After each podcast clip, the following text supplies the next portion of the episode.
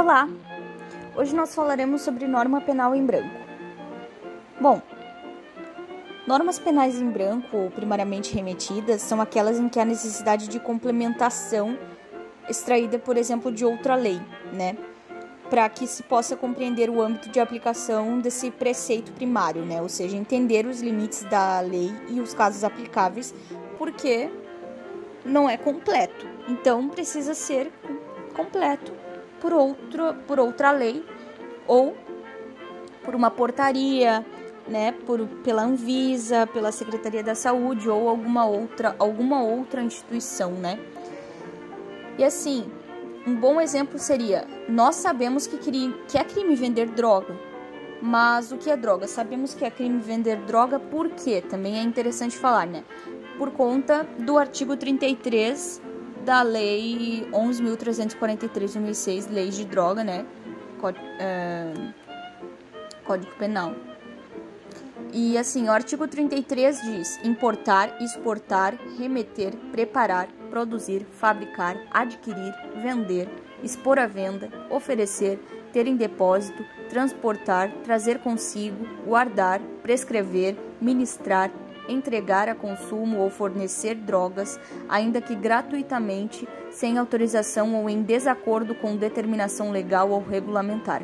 Pena: reclusão de 5 a 15 anos e pagamento de 500 a 1.500 dias multa. Então, é isso que diz o artigo 33 e para saber o que eu posso não vender, transportar, tra preparar, etc., eu preciso saber o que é droga.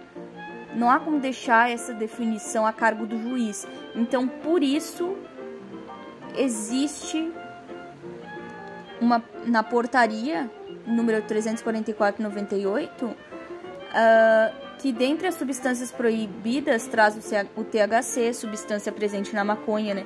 Por isso é considerado o tráfico de drogas o seu comércio.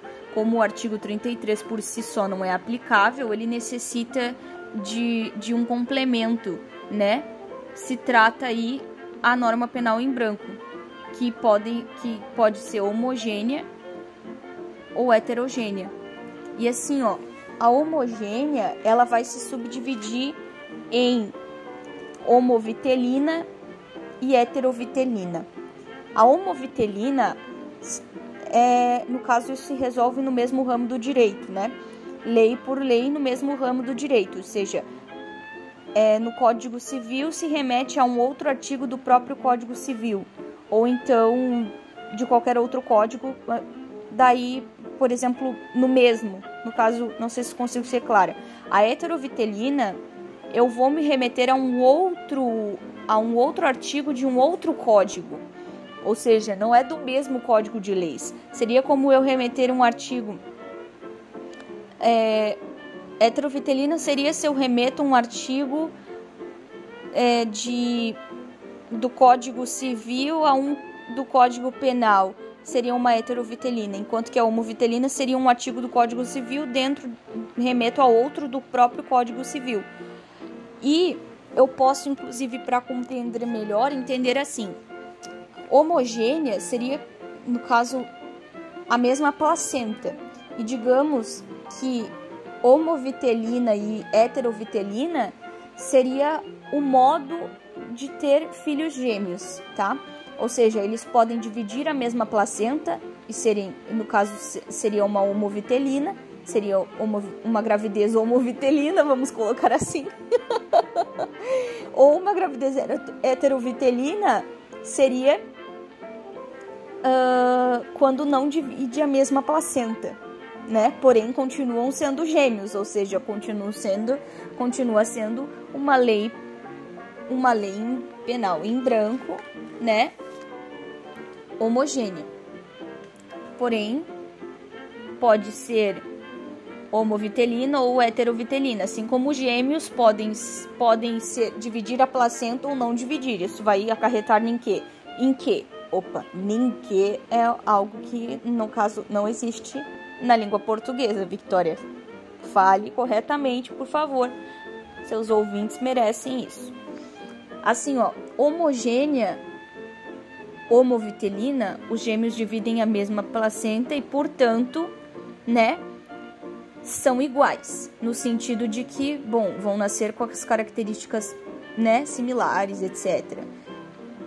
A, a homogênea heterovitelina, os gêmeos não dividem a mesma placenta, porém continuam sendo gêmeos. Eu não sei se eu estou conseguindo ser clara na, na relação que eu estou querendo fazer em relação às normas homogêneas ou eh, homovitelinas e heterovitelinas, porém eu acho que isso é uma forma fácil de compreender essa questão e nunca mais esquecer, né? E assim, exemplos. Artigo 237 e artigo 1521 do incisos 1 ao 7 do Código Civil, tá? Artigo 237 fala sobre contrair casamento conhecendo a existência de impedimento que lhe causa nulidade absoluta, tá?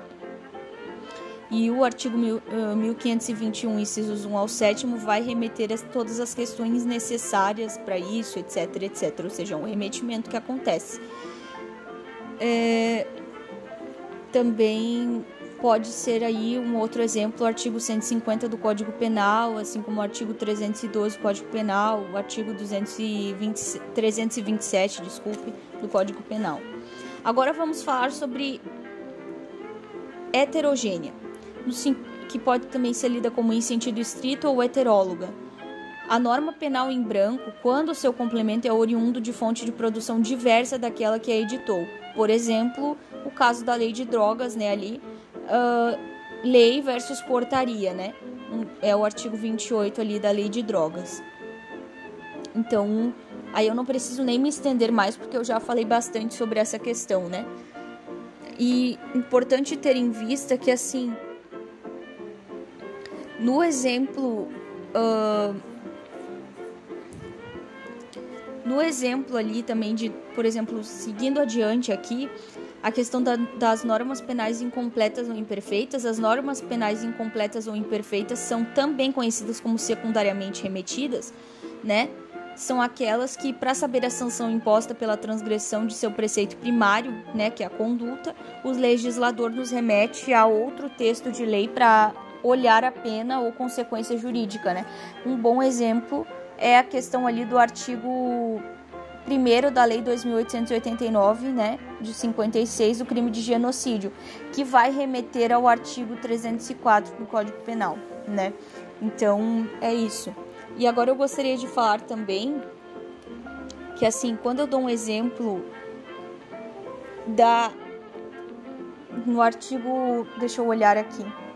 O artigo 312 do Código Penal, né, tá tipificado o peculato, um crime praticado por funcionário público e no próprio Código Penal, no artigo 327, está o conceito de funcionário público, né? Então, falando só sobre isso, né? E assim, gente, muito grata pelo, muito grata pelo, pela, pelo seu, pela sua atenção, né? Pela sua audiência. Eu gostaria de falar sobre esse assunto que eu acho que é bem relevante e, bom, muito obrigada mesmo e até um próximo SP Talk.